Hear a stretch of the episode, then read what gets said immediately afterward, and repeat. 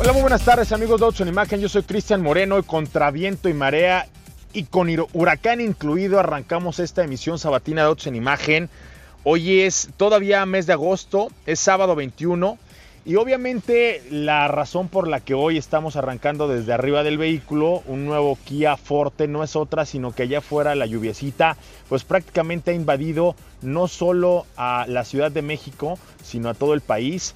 No se espera que las lluvias se detengan, no al menos por hoy ni por el fin de semana, así es que hay que tomar todas las precauciones posibles, habidas y por haber.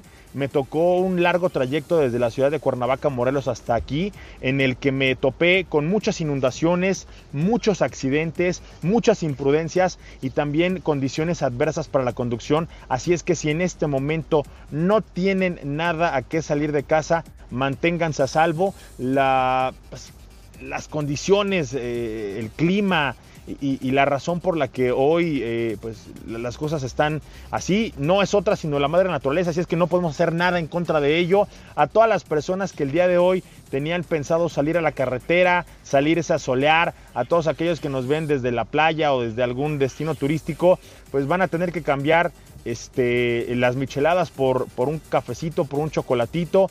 Eh, resguárdense, cuídense y obviamente quédense a, escuchar este programa. Para aquellas personas que nos están viendo a través del canal 3.4 de televisión abierta, buenas tardes. Aquellos que nos ven en el 162 de Skype, pónganse una cobijita. Esto va a estar bueno. Les voy a contar el día de hoy de un vehículo que a todas luces mantiene una tendencia de demostrar que en México somos capaces de hacer grandes vehículos, de manufacturar grandes autos. Me refiero nada más y nada menos que al Kia Forte, que el día de hoy se actualiza si nos están viendo, eh, lo van a, lo van a eh, percibir de muy buena forma. Estamos presentando un nuevo logotipo de la firma surcoreana. Ahí muchos no, no lo entienden, pero ahí dice Kia. Y la razón por la que esta tendencia cambió, como lo han hecho tendencias de otras marcas, como lo hizo Nissan en su momento, como lo hizo Volkswagen, como lo hizo General Motors, es la digitalización. Estos logotipos hoy cada vez más se tienen que ver en pantallas eh, táctiles, cada vez se tienen que ver en vehículos eh, electrificados, autónomos, eh, pues en presentaciones que antes a lo mejor no, no contemplábamos, pero que hoy tienen que ver mucho con la tecnología. Así es que Kia también hizo lo propio. El primero que asumió esta nueva imagen fue nada más y nada menos que el Stinger. Hoy eh, toca el turno al Kia Forte y de ello les platicamos en un ratito. Antes quiero presentar al equipo completo. Detrás de la cámara el día de hoy está el señor Jorge Gaitán, que ya saben, llevando imágenes para los que nos sintonizan a través de las plataformas digitales, de los canales de YouTube, del canal de televisión. Ahí está el señor Gaitán y allá en el estudio está el señor Ricardo Portilla. ¿Cómo está, señor Ricardo Portilla? Recién desempacado de Nueva York. Estimado Cristian, amigos de Autos en Imagen, un gusto saludarlos ya por fin desde las instalaciones de Ciudad Imagen. No me lo van a creer, pero sí, ya, ya extrañaba estar aquí con ustedes, amigos, sobre todo con nuestro querido auditorio. Y el día de hoy, Cris, además de, de hablar de este sedán que al poco tiempo de haber llegado a México se colocó como uno de los preferidos en el gusto de los mexicanos, les voy a hablar de la prueba de manejo que tuve oportunidad de hacer de esta nueva eh, Nissan, Nissan Frontier Proforex eh, con motor V6. La verdad que, bueno, esa camioneta ya hace poquito salió en las páginas de atracción 360, también está ahí en la página de internet, pero ya tuvimos oportunidad de manejarla y les voy a dar todas mis impresiones de manejo que tuve pues eh, era lo que esperábamos, al menos amigo, después de las vacaciones que te fuiste a echar ya, de una semana, desde el lunes, y no es broma, lo sabes, eh, mucha actividad porque llegaron desde el lunes, pero probaste Proforex, eh, esta Frontier con motor V6, como bien lo indicas, también probaste Pathfinder, también estuviste en la presentación del Nissan Z, entrevistaste al señor eh, Albaiza, quien obviamente hoy tendrá muchas felicitaciones por lo bien que dejó al Z y también a eh, José Román, el responsable de las operaciones de Nissan en nuestro territorio. Así es que mucho, mucho que, decir de allá y mandaste una información muy puntual. También te acompaña ahí en el estudio el señor Héctor Ruesga. ¿Cómo estás, amigo? Buenas tardes. Cristian Moreno, muy buenos días, amigos de Autos en Imagen. Por supuesto, un gusto estar aquí este sabadito lluvioso. Aquí estamos con el clima tal cual como arrancó Le Mans este fin de semana. Y tenemos uno, un muy buen protagonista el día de hoy, como dice Portis, uno de los sedanes más queridos de México. Kia Forte, sin duda alguna. Una de las nuevas versiones con el logotipo nuevo, nueva carita que le pusieron, algunos retoques, cosas muy interesantes que trae a bordo este Kia GT Line precisamente. Pues bueno, vamos a platicar también de eso y quiero mandar saludos a las personas que ya están conectadas a través de las redes sociales. En este momento, Reinaldo acaba de mandar un mensaje a arroba autos en imagen en Twitter, en donde ya estamos viendo sus eh, comunicaciones, sus mensajes, sus preguntas. Reinaldo nos pregunta, buenas tardes Cristian, ¿qué tal? ¿Qué tal es la marca Jack? Y para compra de una SUV, Jack o Kia. Ahorita platicamos acerca de esta pregunta, le damos eh, una respuesta puntual. Si puedes nada más agregarme para qué la vas a querer, siempre es útil para darte una mejor recomendación. También ya estamos a través de arroba X Cristian Moreno. Ahí también tengo algunas preguntas y algunos comentarios con las personas que arranca el programa y ya empiezan a comentar acerca de esto. Pero quiero empezar precisamente con algo que acabo de publicar en Facebook y es nada más y nada menos lo que ocurrió un 21 de agosto, pero de 1947, cuando murió nada más y nada menos que uno de los personajes más célebres de la historia de la industria automotriz, el señor Ettore Bugatti, quien allá en Francia pues bueno, un día como hoy eh, fallecía. Él allá en 1909 decidió instalar en la localidad alsaciana de Mulheim lo que en, aquel entonces pues no era sino un gran proyecto, hoy ya pues, se pueden imaginar es Bugatti, una de las firmas automotrices que más aportaciones le dieron a la industria automotriz, una de las firmas automotrices que vieron mucho de lo que estaba ocurriendo en aquel entonces en, cuanto a ingeniería y decidieron tener cosas nuevas, cosas novedosas, decidieron romper los paradigmas y aventurarse a hacer cosas que al día de hoy ya establecen a esta firma y al mismo Tore Bugatti como una leyenda. Él en su gran historia se caracterizó por ser un personaje autodidacta, es decir, gran parte de lo que aprendió, gran parte de lo que desarrolló, gran parte de lo que le hizo a la industria automotriz, lo hizo por inspiración y sobre todo por la curiosidad que lo caracterizó. Él, por ejemplo, allá en 1899 en Italia, presentaba el primer producto de la marca, un triciclo impulsado por dos motores de combustión interna instalados cada uno en una rueda trasera. En aquel entonces él ya empezaba a decir, ¿por qué hacer las cosas como los demás si puedo aportar mis propios diseños y mis propios sueños? Con tan inédito diseño consiguió sus primeros triunfos y comenzó a labrarse un sólido prestigio en el entonces apenas naciente negocio del automóvil. Desde que tuvo control absoluto de sus proyectos, Bugatti dejó clara su condición de precursor y de visionario del mundo del automóvil. A pesar de que nunca pudo completar sus estudios de ingeniería, esto pues nada más y nada menos por las condiciones que vivió, y fue en el estallido de la Primera Guerra Mundial cuando Bugatti ya se había consagrado haciendo autos de carreras y sobre todo vehículos confiables y muy rápidos. El conflicto desplazó a la firma italiana y pues obviamente él empezó a ofrecer sus servicios a los ejércitos francés y estadounidense.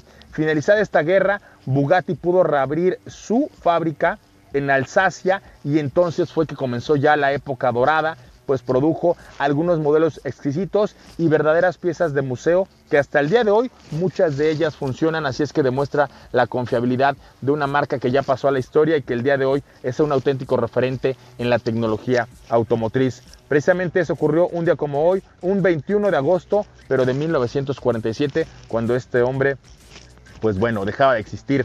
Y de ahí vámonos ya a lo que la ingeniería moderna del 2021 como año modelo 2022 nos presentan. Quiero hablar de este vehículo, de este Forte, porque mucho se ha dicho de él. Me parece que lo que ha sabido ejecutar es conservar la propuesta con la que llegó a nuestro territorio, poner en alto la manufactura nacional. Es un vehículo que se sigue armando aquí en Nuevo León, en la planta que tiene aquí en Pesquería.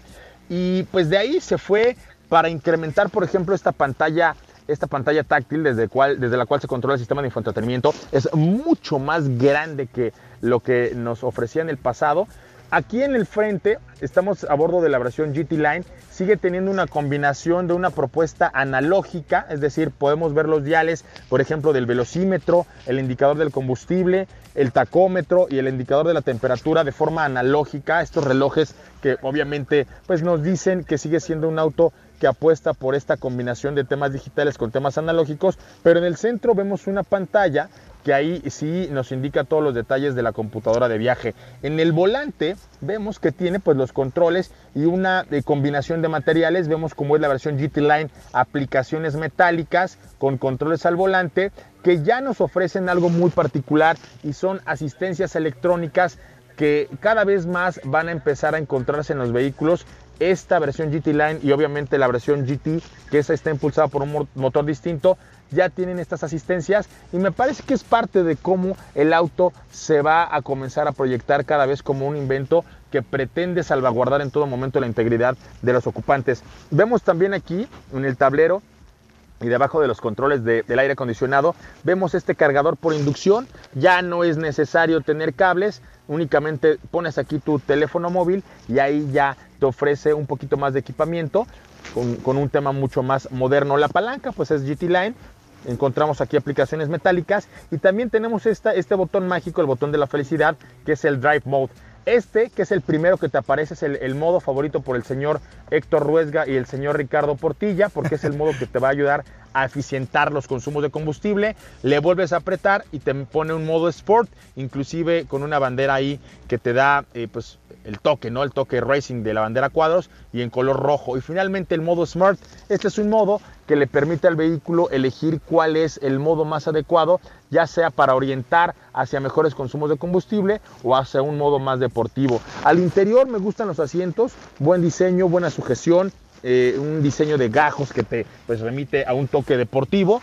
Tiene quemacocos en la parte delantera y en la parte posterior tenemos una muy buena segunda fila de asientos que te va a permitir llevar hasta cinco pasajeros con los respectivos cinturones de seguridad y obviamente con los detalles de confort que se esperan. Si nos vamos al exterior de esta versión, pues ya encontramos algunos detalles, algunos toques que nos hacen sentir en un vehículo orientado hacia la deportividad, en el frente vemos que tenemos una parrilla con entradas de aire eh, pues muy detalladas con estos eh, toques en color rojo, con estos eh, faros de niebla que parecen estar encontrados con la parrilla y en el interior también vemos en el interior de los faros una iluminación que ya hecha a mano de un nuevo diseño que es lo que le ofrece a este GT Line este nuevo toque con el logotipo de Kia aquí en, en la parte frontal de la parrilla todavía ya con esta nueva propuesta de algo muy digitalizado.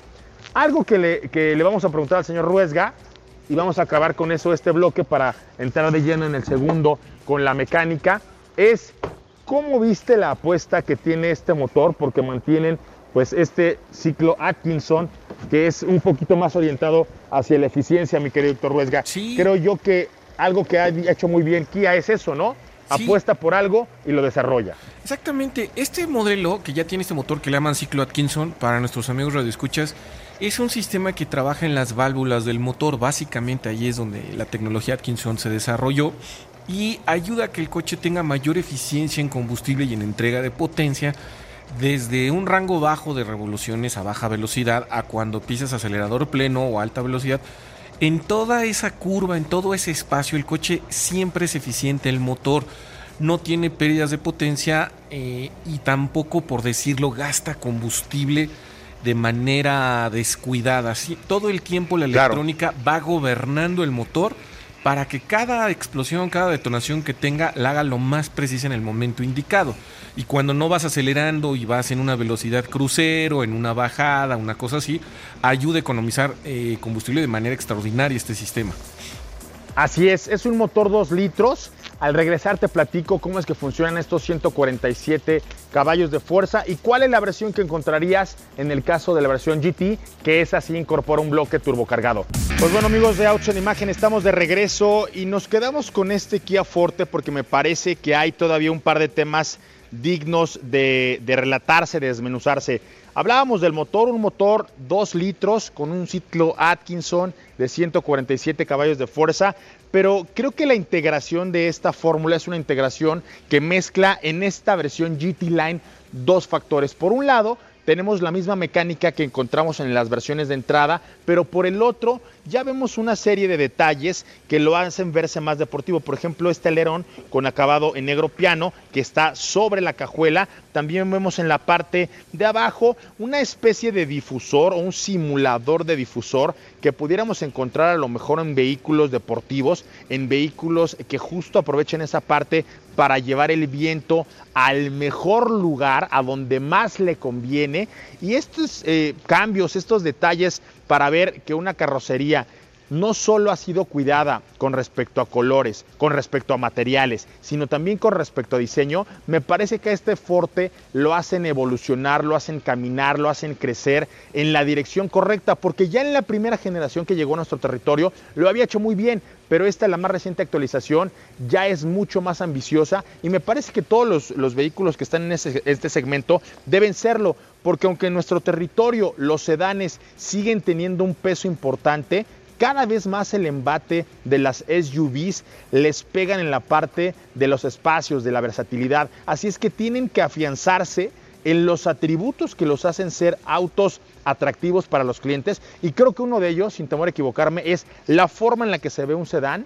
Siempre tiene que ser mucho más emotiva que la forma en la que se ve un SUV. Y a pesar de que tienes dos, eh, perdón, dos filas de asientos, cuatro, cuatro puertas, entiéndase que la parte posterior tiene una caída muy particular, es muy coupé, es una, eh, una caída que parecería que no tiene cajuela, sin embargo, esto sí ocurre y ocurre gracias al diseño, es decir, integra los tres volúmenes, la parte del motor, la parte del habitáculo y la parte de la cajuela en un conjunto muy compacto, en un conjunto que te aporta espacio pero que no te castiga en cuanto al diseño. Así es que creo yo que con estos rines particularmente diseñados para esta versión, unos rines que se ven atrevidos, que se ven con personalidad, que se ven inclusive hasta cierto punto de una gama superior.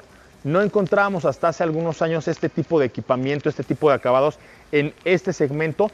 Creo yo que tienes ahí una dualidad. Por un lado la mecánica de otras versiones de entrada, pero por otro lado un diseño mucho más atrevido que lo que encontrarías en otros modelos. Ahora sí, vamos a platicar acerca de cuál es la otra opción. La siguiente opción es obviamente tener un Forte, pero ya GT, sin el GT Line, sino únicamente GT, que ese sí, mi querido Héctor Ruesga, pues echa mano de una mecánica que en este caso específico ya es turbocargada, ya compite en otras ligas, obviamente estamos hablando de otros precios, pero creo yo que en este, el GT Line, pues tienes esta dualidad, ¿no? Por un lado, un manejo eh, impulsado por un motor de 2 litros aspirado natural, 147 caballos de fuerza, 130 y tantas libras-pie de torque, una transmisión automática que te permite tener consumos de combustible más, más conservadores. Y por otro lado, ya si te vas al GT, pues entonces sí apostar toda la carne al asador por un motor turbo cargado.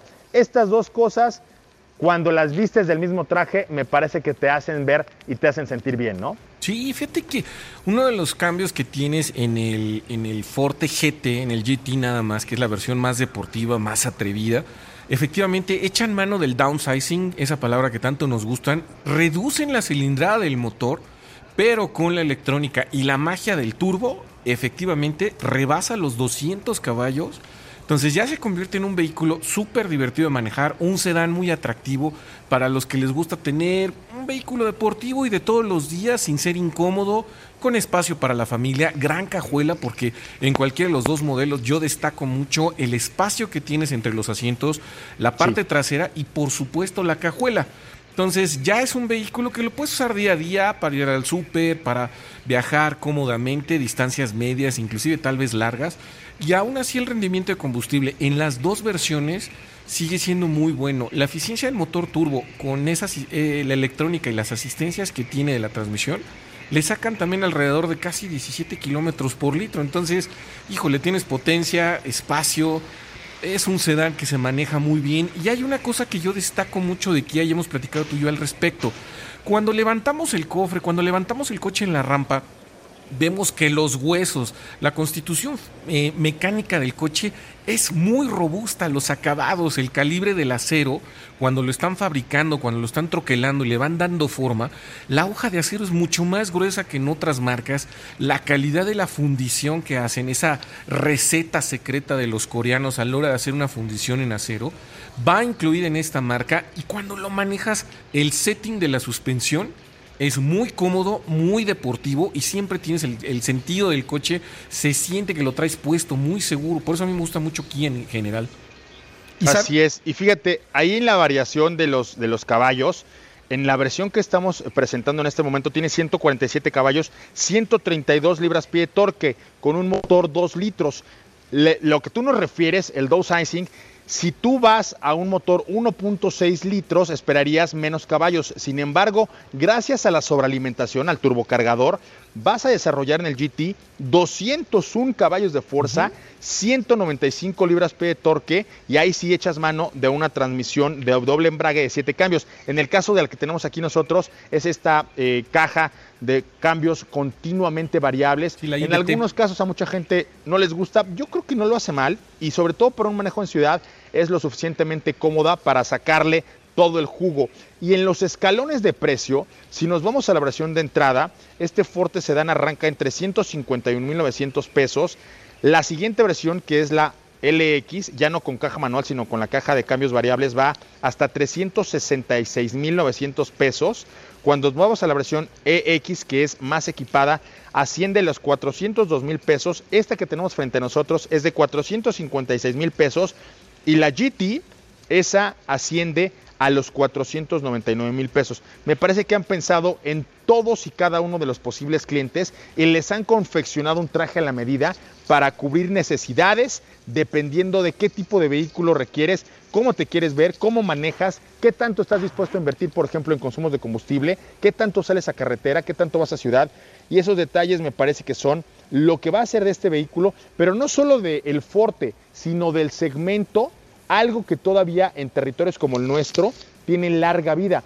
Porque para presentar todo esto, Kia tiene que pensar que del otro lado, en los primos hermanos, tienes por allá un Elantra muy futurista que hoy ofrece cosas muy atractivas en términos de diseño, pero si te vas con los alemanes, el Jetta, el Jetta viene con todo y ya en todas las versiones trae el motor 1.4 litros turbocargado que también te ofrece muy buenos consumos de combustible, es un bloque pequeño, pero que también gracias a la sobrealimentación se mueve muy bien. Si te vas con los japoneses, me parece que el Centra también ha incorporado ya muchos detalles que lo hacen verse como una fórmula cada vez más atractiva y ahí mismo, si nos quedamos con Nissan, vemos como el Centra en, en términos de asistencias electrónicas y en términos de seguridad tiene mucho de lo que estamos viendo en este GT Line y en el Forte GT, que ya son estas asistencias que te permiten, por ejemplo, mantenerte en el carril, que te advierten de posibles peligros y que el auto inclusive va a tomar decisiones en caso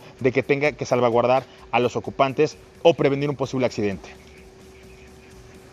Y algo también que hay que señalar, Chris, pues definitivamente este eh, Kia Forte es un vehículo sumamente importante para la marca en nuestro país. Hace aproximadamente tres meses, pues la marca Kia nos presentó en un evento virtual la nueva renovación de su imagen y es precisamente ahí en este evento donde nos presentaron en exclusiva para el mercado mexicano pues la nueva generación de este Kia Forte que estamos viendo y sobre todo también si ya hablamos de mecánica, hablamos de confort, de desempeño, pero mencionar todas las eh, toda la tecnología que tiene en el vehículo, esta tecnología DriveWise, pues orientada a facilitar la conducción del vehículo y obviamente también en temas de seguridad.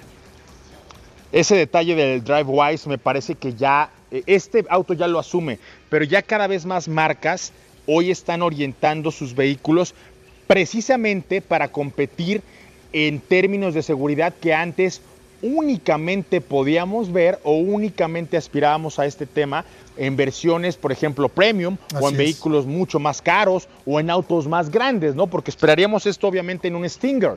Ahí es en donde dices, bueno, sí espero que el vehículo tenga este tipo de asistencias electrónicas, pero no en un Forte. Hoy lo que hacen es a la mitad del mix, es decir, al GT Line y al GT, sí le ponen este DriveWise Y a las versiones de entradas, bueno, todavía no se las ponen porque están compitiendo con un precio distinto y a lo mejor para un comprador diferente. Pero este Forte GT Line ya incorpora eso y me parece que como te decía hace un ratito, la pelea allá afuera no está nada sencilla. Muchas marcas han decidido salirse de estos segmentos, olvidar a los sedanes y enfocarse en tema de SUVs. En el caso específico de Kia dicen, no, yo me quedo y me quedo con esto, me quedo con este diseño, me quedo con esta tecnología, me quedo con este mix de productos. Si te ofrezco un motor de aspiración natural como este, pero le pongo un look interesante para que te sientas en un auto que pues, te hace sentir en un, en un, look deportivo, que te hace sentir a lo mejor que estás más joven, que creo yo que es el enfoque de quienes todavía manejan un auto así,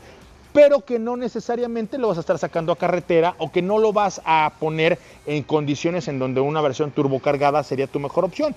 Pero si quieres esa otra, pues ahí está el mix del versión, de la versión GT. Creo yo que hoy para poder mantener los volúmenes de venta, tienes que tener una serie de fórmulas, una serie de atributos, una serie de decisiones, que de entrada tiene que ser una gran manufactura. Este lo tiene, se hace aquí en Nuevo León, como se los dije, se hace en pesquería. Segunda, tienes que tener mucha tecnología que te permita competir inclusive con vehículos de gamas más altas o más caros, que esa es una gran fórmula por parte de Kia. Como ellos tienen gran parte de la cadena, pueden amortizar costos. Y tercera, pues sin importar contra quién te pongan, porque ya se los mencioné, pueden ser alemanes, pueden ser japoneses o pueden ser los mismos primos hermanos de Hyundai, tienes todo para ofrecer una de las ecuaciones que a toda la gente le harían pensar, ¿por qué no Kia? Porque creo yo que en este momento es una de las eh, opciones más completas y más robustas, eh, Ricardo. Así es, Chris, y obviamente pues mencionar todos los beneficios adicionales de, que ofrece la marca Kia en sí a sus garantía. productos. Siete años de garantía. Y o 150 mil kilómetros. O sea, muy Así buena es, garantía. Ahí está muy robusta y sobre todo que si ustedes lo van a vender, el valor residual, es decir, lo que les queda para la, para la reventa, es muy bueno porque incluso puedes transferir parte de esta, de esta garantía. Le mando un fuerte abrazo a todas las personas que en este momento están padeciendo la lluvia, donde quiera que se encuentren. Fíjense que hay muchas cosas que hay que considerar cuando llega la lluvia. Una de ellas, y muy importante, es, sobre todo cuando van manejando, Ricardo, si estás viendo que hay un charco y no conoces la profundidad de, ese, de esa alberca, o no sé cómo llamarlo, y no tienes certidumbre de que pudiera inclusive haber un bache, un bache, de que hubiera haber algo abajo que te pudiera detener, no pases por ahí. No sabes la cantidad de vehículos. Yo, te, yo tuve la, la, virtud, la fortuna, la suerte de hoy venir en, un, en una camioneta de vehículos que lo intentaban, que se aventaban al lago y se quedaban parados. Morían en el intento. Sí, aparte, Cris, y eso seguramente pasa muchísimo, bueno, te ha pasado, vas sobre la carretera principalmente y pasas charcos y de repente el volante se te mueve, exactamente, acuaplaneas y eso te hace perder pues la trayectoria del vehículo y puede ocasionar un accidente. Sí, porque, o sea, los neumáticos, las llantas pierden contacto, o sea, ya no se, no, no pueden seguir avanzando, seguir traccionando. Entonces lo que ocurre es no solo que, que, te vas a quedar ahí atorado, porque puedes tener algún problema mecánico, sino que si pinchas una llanta, ¿no? Si atascas el vehículo, si te quedas a la mitad de la maniobra, pues ¿qué pasa? Que se vuelve insufrible el tránsito porque las personas que están alrededor tuyo lamentablemente no saben por lo que estás pasando. O sea, quien viene manejando Claro. o sea, sabe que ya el coche no está avanzando, que ya se detuvo, que ya se apagó, pero los que están atrás de ti no saben. Y lo que sí ocurre, puedes provocar un accidente, porque las personas cuando a la mitad de la calle se detienen, ¿qué pasa con el de atrás si no lo vio? Ya le pegó. Sí, o, si no guardó la distancia. o el de atrás sí pudo detenerse, pero el que viene atrás de él no. Entonces, sean muy cautos, sean muy precavidos. O algo muy común, Cris, sobre todo en esta carretera México-Cuernavaca, bueno, a mí me pasa muchísimo. Sí. A la altura de la curva vienes, te echan el agua del sentido contrario, Ah, sí. el otro carril, y prácticamente te cae todo el parabrisas y quedas unos segundos a ciegas. Sí, Absolutamente a ciegas, ¿no? Sí. Pero bueno. Dos verdad. más de distancia en el frenado ayuda bastante. Menor velocidad también y ayuda también bastante. bajar un, po- un poquito la velocidad, ¿por qué no? Y doble de atención, porque sí hay que tener cuidado. Y ese de plano, pues no nos sentimos seguros, orillarnos en un lugar donde Sí, alguna gasolinera. las tormentas en carretera mucha gente insiste en seguir manejando en el trayecto y precisamente se pierde toda la visibilidad Entonces lo mejor es tus flashes, todo el tiempo encendidos y tus luces. Ir checando frenos también en todo momento. Y a un ladito y esperar que aminore la tormenta.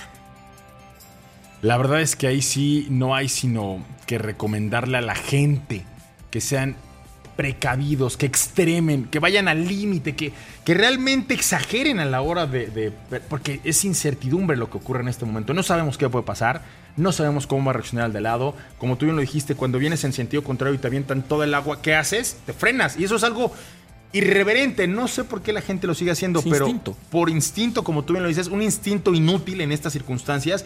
Cuando sientes que te avientan agua o cuando empiezas a acuaplanear, pisas el freno. No lo hagan. Sí, es instinto, hay que explicar eso en un, en un garage precisamente. ¿Qué es el acuaplaneo? Así precisamente? es.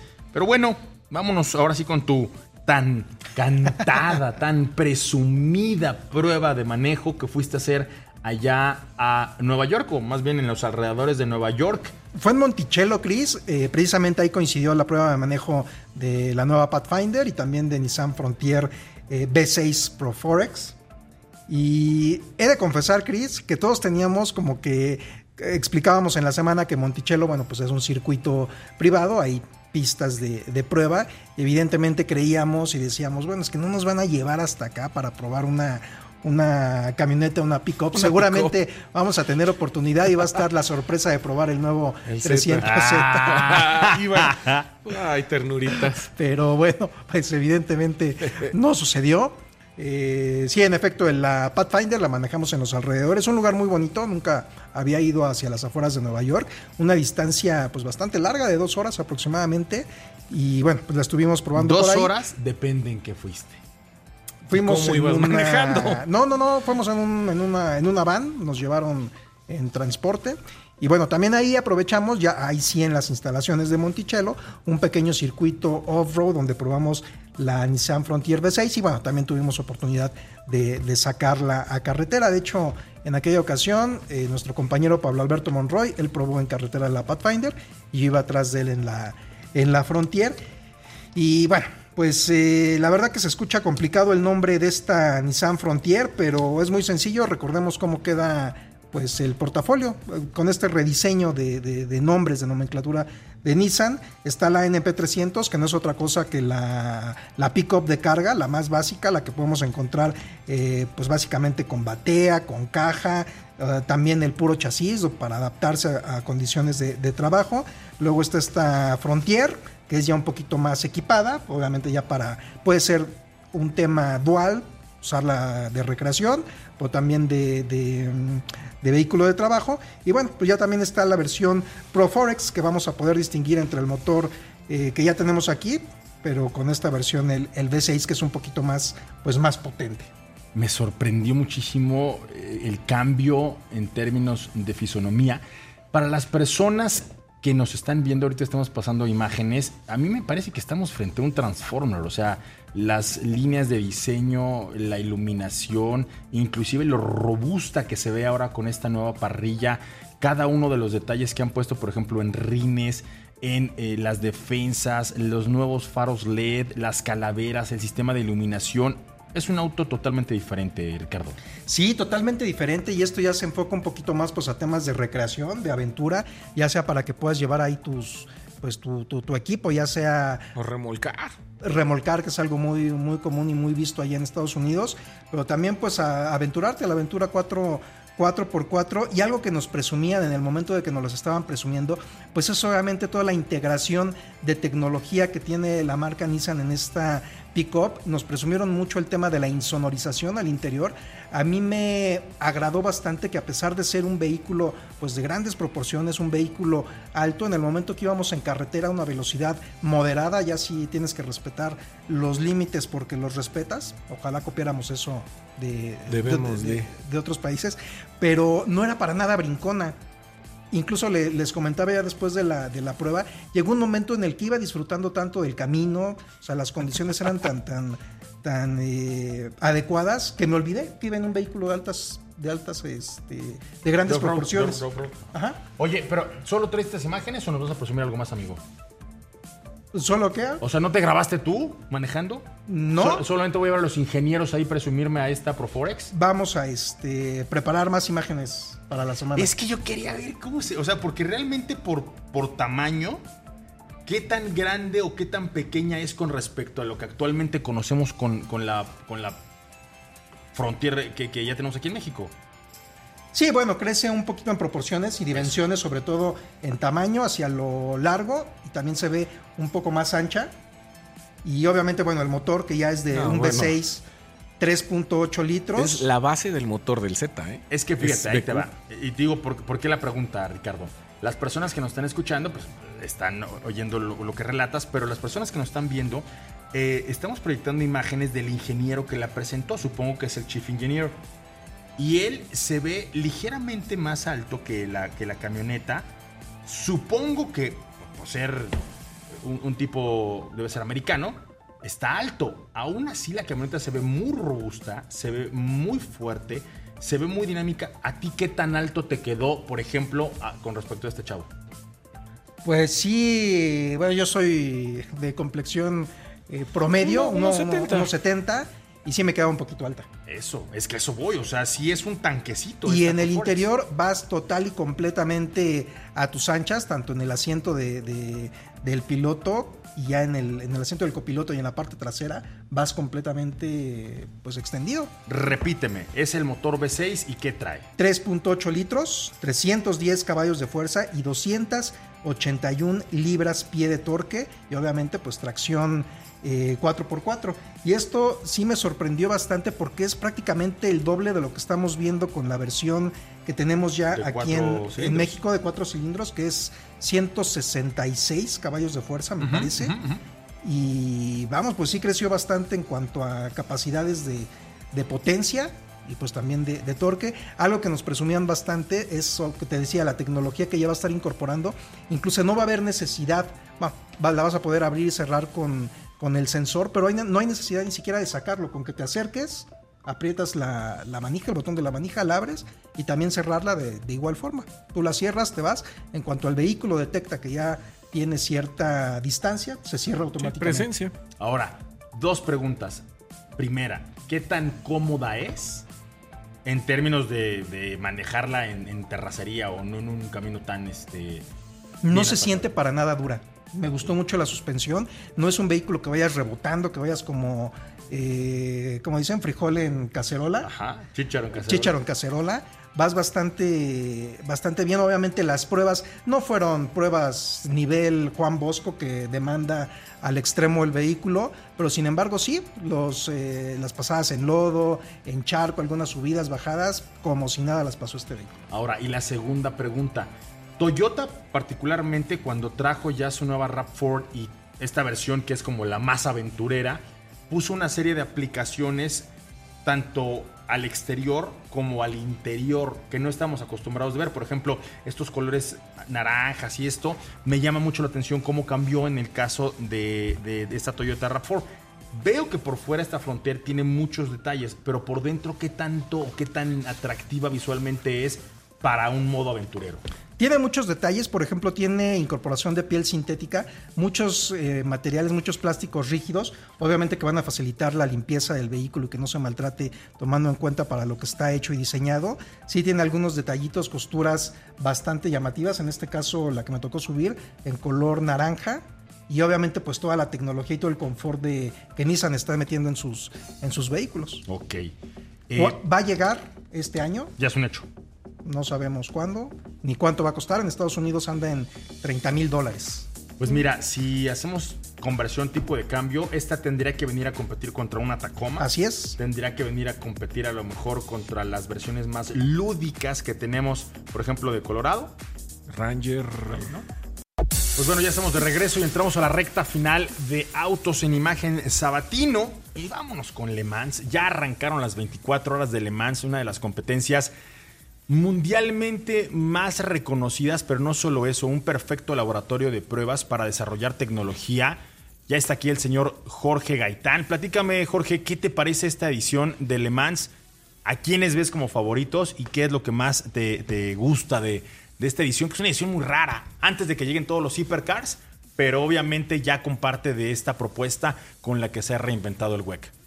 Así es, Cristian, amigos de Autos en Imagen. Pues sí, la verdad es que esta edición número 89 de las 24 horas de Le Mans deja eh, pues muchas cosas que llaman la atención, sobre todo el tema de los 62 autos inscritos, Cristian, eh, que a final de cuentas este número es sumamente importante porque, pues obviamente, mientras más vehículos se incorporen, pues obviamente el campeonato, la carrera, pues tiene pues mucho más para dar. Aparte, algo interesante también que se van a unir participantes de la serie europea de Le Mans, obviamente el IMSA WeatherTech Sport Car y el Asian Le Mans Series, además de que, bueno, pues ya lo decías, esta carrera va a contar con cinco hypercars y bueno, pues 25 de la LMP2, 8 LMGTE Pro y 23 LMGTE AM y además del Innovative Car. Y bueno, pues también algo interesante que dentro de estas tripulaciones, pues también hay presencia eh, femenina. En este caso son dos tripulaciones las que van a contar con eh, pues mujeres al mando de vehículos en la categoría LMP2 y por supuesto en la LMGT AM. Y bueno, pues en ese sentido también hay que señalar que bueno, pues eh, mexicanos van a estar participando en esta, en esta competencia que pues la verdad hasta ahorita pinta sumamente bien, Cristian. Allá está la familia González, viejos lobos de mar. Con Roberto precisamente y andaban en, la, hasta hace unas horas estaban liderando el equipo Jota con Y Memo Rojas también va a estar ahí participando fuerte. Él hizo la pole, de hecho, el equipo Jota fue con el, que equipo quedó mejor colocado en su categoría. En su categoría, así sí, así es. Y nada mal, ¿eh? O sea, son chavos que ya tienen mucha experiencia. Digo, él y su hermano han estado ahí en múltiples ocasiones. Como bien dice Jorge también, está ya el señor Memo Rojas, él más bien participando con la European Le Mans, una categoría que creo que va a desaparecer, va a terminar desapareciendo con los hipercars, porque ahora con la integración que va a tener IMSA con el WEC van a poder con el mismo prototipo poder correr en ambos continentes, algo que había sido un sueño largamente acariciado. Me gusta y creo yo que el equipo Toyota viene a imponer condiciones, aunque no les fue bien en el arranque de la temporada Entiéndase pues que ninguna de las competencias previas habían sido de 24 horas. Claro. ¿no? No, y además Hipercars que están estrenando. Y esto que viene y está sucediendo en este año en específico, todas las marcas, por decirlo de alguna manera, regresan en 2023. Toyota lo que está haciendo es preparar su hipercar para entonces y cuando le pongan cara y competencia en 2023, Porsche, Audi, Ferrari, Peugeot, donde van a reaparecer estas marcas de nuevo en este serial, ese año va a estar genial ver esa carrera. Este año es un año raro. Por ejemplo, al PIN, le, al PIN le dieron chance de entrar con un prototipo con toda la aerodinámica vieja. la farmacia. Pero con las eh, restricciones que, te, que te impone para poder igualar condiciones. Como bien lo dices, 2023 va a ser un gran año porque vamos a tener a todos, vamos a ver de nuevo a Ferrari. 100 años de Le Mans. Claro, vamos a ver de nuevo a marcas que había mucho tiempo que no estaban ahí. Vamos a ver de nuevo el hipercar de Peugeot, ¿no? Sí. Defendiendo eh, la casa porque pues, prácticamente desde que ellos ganaron no ha habido otro equipo francés que ha podido hacer en la enlazar alguna buena eh, actuación. Alpine yo lo veo pues más bien como un show, ¿no? Es un hiperdeportivo muy bonito. Está muy Tenía que hacer presencia a final de cuentas en su casa, era algo importante para ellos también, creo que eh, pues es emblemático de alguna u otra forma el hecho de que se lleve a cabo esta presentación, o bueno, este recorrido de Alpine con el señor Fernando Alonso, pero bueno, pues a final de cuentas la competencia ya está a punto, pues, de, de, bueno, en ese sentido, ya están a punto de, de comenzar con todas estos eh, con toda esta pelea que se va a llevar a cabo. Hay que recordar que la pole se la llevó prácticamente el equipo, pues el equipo Toyota con el señor Kamui Kobayashi. Y bueno, pues de alguna u otra forma, esta, esta pole esperan capitalizarla en una victoria. No, bueno, ya arrancaron. Acuérdate que allá arrancan a la una y aquí ya es la una de la tarde, pero del sábado nos llevan ocho horas, ya no ocho horas de carrera. Y las cosas no les han ido nada mal. Si quieren entrar, por ejemplo, a www.24h-mediolemans.com, ahí pueden seguir en tiempo real cuáles son las acciones de esta competencia que eh, por el momento trae eh, a, los, a los Toyota, ahí están los Toyota imponiendo condiciones, que yo creo por experiencia, mi querido Héctor, aunque tú pongas caras, que finalmente hoy, todavía Toyota tiene algo Sí, que tienen- puede ayudar. Han estado batallando en las prácticas de las semanas anteriores y aquí hay un reto. Como se corre en esta fecha de agosto, es una de las fechas en las que más horas de noche se va a correr. Entonces, en donde viene la parte Si más... es pe- agosto, generalmente Es en junio. esto tendría que haber sido hace dos meses, ¿no? Y buscan, en junio se busca que sea la carrera con la, la mayor cantidad de, horas de luz. Sí. Y en este caso, como la recorrió en agosto, es una de las fechas donde más eh, intemperie va a haber, van, más, vas a- van a manejar más tiempo oscuras y sobre todo el tema del amanecer en la hora gris, que es una de las horas más difíciles para manejar. Entonces, esperar la madrugada de- del día de- sería del domingo en Francia, precisamente, es donde se pone más espeluznante los errores, los accidentes y es el momento de mayor cansancio para los pilotos. ¿Tú a cuántos Le Mans has sido, Chris? Híjole, amigo, no sé, pero seguro más que este Fernando Alonso, por ejemplo. Seguro. Como a ocho Le Mans he podido ir. Y es una de las competencias más fascinantes que hay. Porque por otro lado, podemos ver colaboraciones muy particulares. Por ejemplo, de Corvette. Un Corvette que llega por vez primera duro. con un motor central que ya viene con una configuración mucho más europea, que a lo mejor ya le puede aguar la fiesta a los Porsche, que no les ha ido tan bien en este año, que ya le puede por ahí eh, poner condiciones difíciles a los, a los jugadores que habitualmente están participando en esta categoría. Y creo yo que es un lugar que por condiciones tecnológicas le permite absolutamente a todos los participantes demostrar que si su motor hace un Le Mans es un motor hecho para jamás romperse. Que si su suspensión es una suspensión para Le Mans, porque recuerden que es un trazado semipermanente, sí agarra una parte del circuito, pero también algunos caminos que habitualmente serían para Sí, transitar. transitan autos y vehículos cotidianos. Y durante 24 horas a la carrera le quedan exactamente 19 horas con 5 minutos y 20 segundos.